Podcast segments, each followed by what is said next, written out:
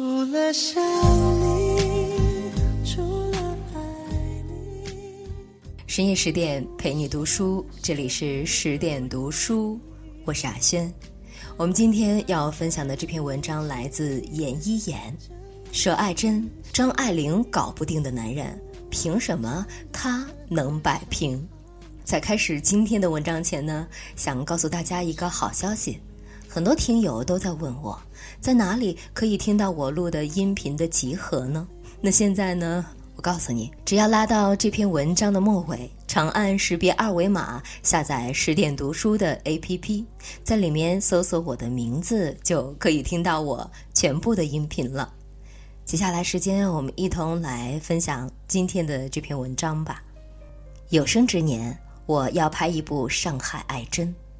台湾著名导演侯孝贤二十年前曾留下宣言，他说：“我喜欢他的行事风格，又繁复又华丽，又大方又世故。”众所周知，侯导镜头下有清冷孤绝聂隐娘，有清纯逼人江素云，还从没出现过又繁复又世故的女主角。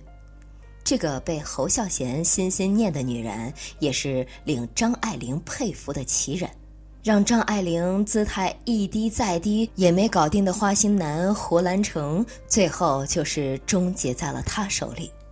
她就是三十年代上海滩鼎鼎有名的传奇人物佘爱珍，她的故事在今天读起依然是震荡人心。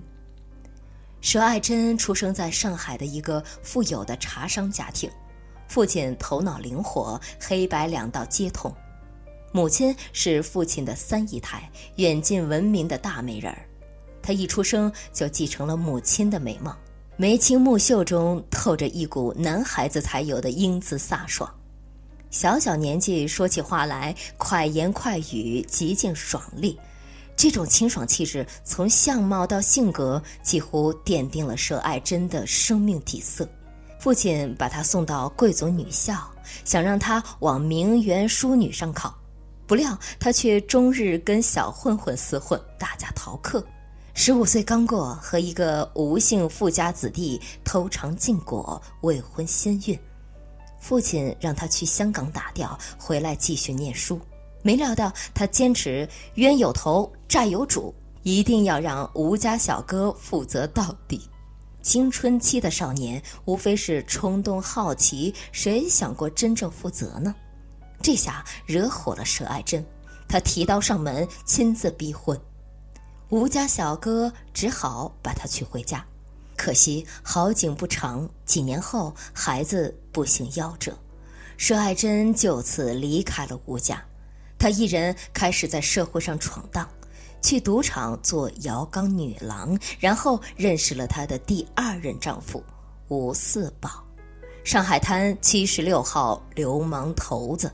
那时的上海小孩儿如果有谁不听话，母妈只要说一句“吴四宝来了”，孩子们就立刻安静下来。吴四宝满脸横肉，一副歹相。身边人劝她不要嫁给这个大恶人，佘爱珍却耸耸肩膀，一脸认定：“我就喜欢他这样的人。”也是，拎得清、有主见是他打小就具备的才能。他知道自己缺什么，更知道自己有什么，并且可以去交换。婚后，即使吴四宝这样的男人，依然掩盖不了佘爱珍自身的威望霸气。吴四宝手下有事请示时，他都是大手一挥：“这事儿同师娘说去。”三十年代的上海滩风云际会，那时候的佘爱珍呼风唤雨，被称为“母毒蛇”。照理说，这样的强势女人，后来怎么会看上一个文弱书生呢？而且还是个一肚子花花肠子的穷酸文人。但命运的吊诡之处，也许就在于越不可能的排列组合在一起，越容易撞出意外的参差感，而人生的波澜壮阔，就由那一缕缕参差交织而成。草蛇灰线，福脉千里。如果说性格决定命运，那么有些人的命运从出生就埋好了伏笔。多行不义必自毙。吴四宝后来死在了日本人的一碗毒面里。葬礼上，佘爱珍哭得梨花带雨。她的美貌，胡兰成觊觎已久。这次机会来了，他上前安慰道：“爱珍，你别哭了，君子报仇，十年不晚。以后你的事就是我的事，我会替四宝把仇报了。”信誓旦旦又深情款款，但佘爱珍岂是小姑娘？几句甜言蜜语就骗的。不过这些话倒是让她记住了这个叫胡兰成的男人。十年后，当他们逃难在香港相遇时，乱世里的漂泊让他们很快产生了同是天涯沦落人的惺惺相惜感。在旅馆里，先是两人坐着说话。真真是久违了，我不禁执他的手，蹲下身去，脸贴在他膝上。胡兰成在今生今世里甜蜜回忆他们的初次亲密，也许是为了更进一步拉近关系，也许是当时真的窘迫。后来的某一天，胡兰成竟然拐弯抹角向佘爱珍借钱。不好意思直说，他就拿一件大衣让佘爱珍帮自己卖了，换作去日本的路费。以佘爱珍的通透，他一眼就明白胡兰成的用意，而且两人的关系已如此亲密，想必佘爱珍一定会给他一笔钱。可惜，这个习惯花女人钱的男人，这次如意算盘彻底打输了。佘爱珍可不是他的那些温柔前女友任他宰割，尽管这厢刚耳鬓厮磨完，那厢佘爱珍立马转脸哭穷。我今日不同昨日，这里两百元，你先拿去吧，犹如打发叫花子。与此同时，张爱玲那边刚刚拿到了两笔电影剧本稿酬三十万。他几乎是不加思考，就把这三十万作为分手费给胡兰成全部寄了过去，并留言：“你我就此两不相欠。”讽刺的是，他们在日本结婚后，有次佘爱珍说漏了嘴，说自己在香港一个月的伙食费就好几千元。胡兰成听了自然不爽：“你那么有钱，为什么就给了我两百元？”佘爱珍不回答，也不解释。后来还是胡兰成自己搭了把梯子下来了。他宽慰自己道：“钱是小事，枉为我当他是知己。原来他从没看中过我，他这样的对我无心，言之倒是与我成了夫妻。这原来也非常好。”张爱玲三十万得不到他一声感谢，佘爱珍两百元，他觉得非常好。人性的可比彰显无疑。得不到的更加爱，太容易的却不理睬。刘震云有句话说：“金钱和权势面前，人都不算什么，别说一个姓了。”隔着几十年的时空差，佘爱珍实实在在地践行了这句话。他的世界里向来都是泾渭分明的清脆，感情是一回事，金钱是另一回事。婚前拿钱贴补男人。不是他的情商所为。胡兰成多情，众所周知，在佘爱珍之前，他已经有过七个女人，大名鼎鼎的张爱玲是他的第四个女人。婚后，为了防止胡兰成旧病复发，佘爱珍特地给他讲起了自己曾经的辉煌事迹。那是我们结婚第三年，吴四宝看上了当红舞女马三元。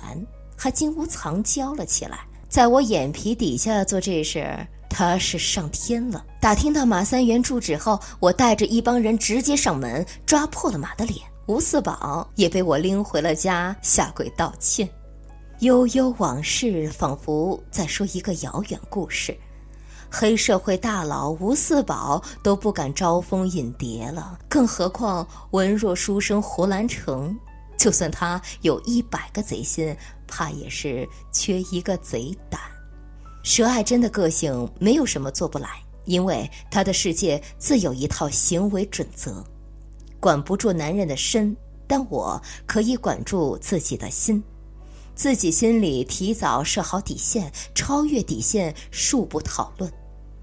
有这样的行为准则做约束，再疯狂的男人想要开小差，都会事先掂量下他的成本与收益。反观张爱玲对这事的处理，莫名的让人想掉眼泪。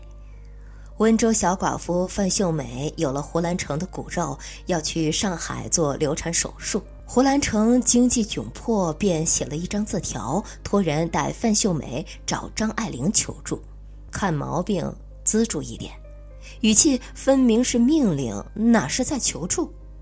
但诡异的是，心性高傲的张爱玲竟然接受他这样无理的命令。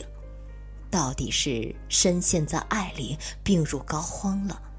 尽管此时的他经济并不宽裕，但典当镯子也给范秀梅做完了手术。他为了爱，真的卑微到了尘埃里。但谁放着阳光雨露不爱，反要去爱尘埃里的人呢？他管不住自己一再低矮的姿态，自然就管不住胡兰成一路高昂的脚步。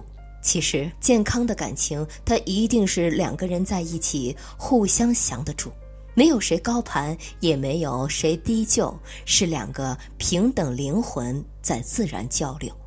施爱珍的婚姻智慧，大概就在于，既然婚姻都难免千疮百孔，那么咱们就丑话说在前头，提早立好规矩，谁越轨谁受责。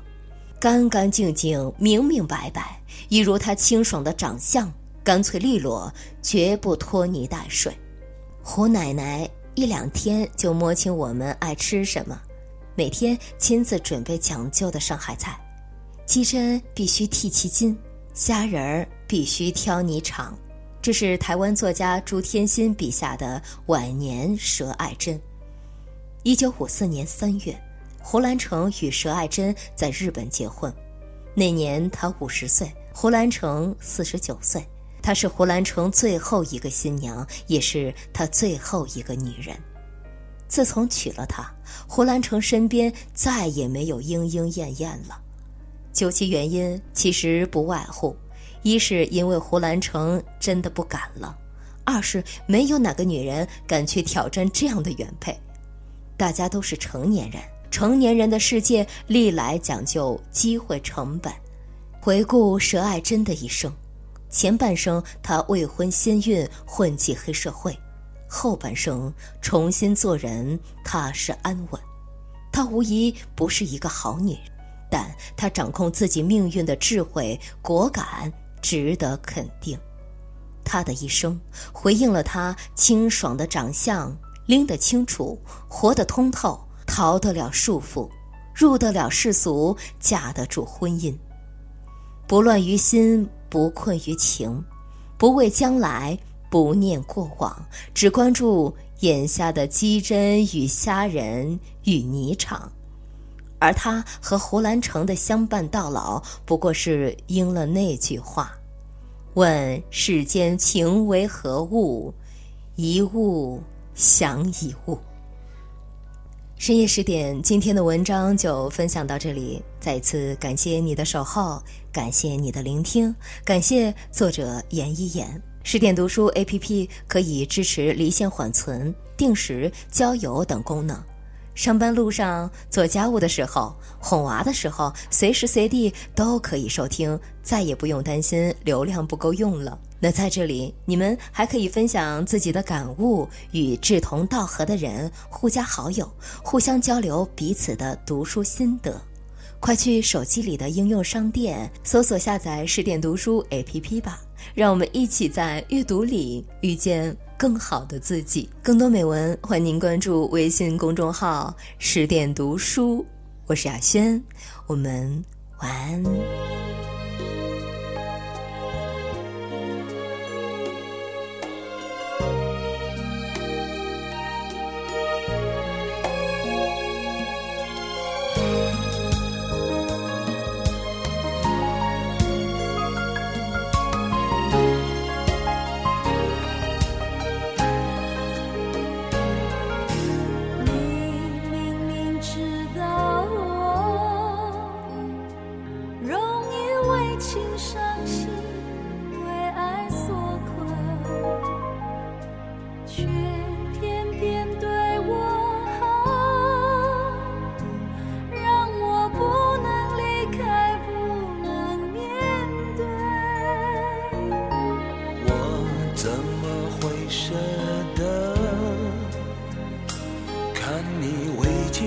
伤心，为爱所困？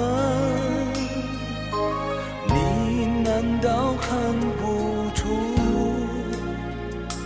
我在苦苦压抑，苦苦追悔？是上天注定这段错误的情。是宿命冲破这颗冰封的心，我不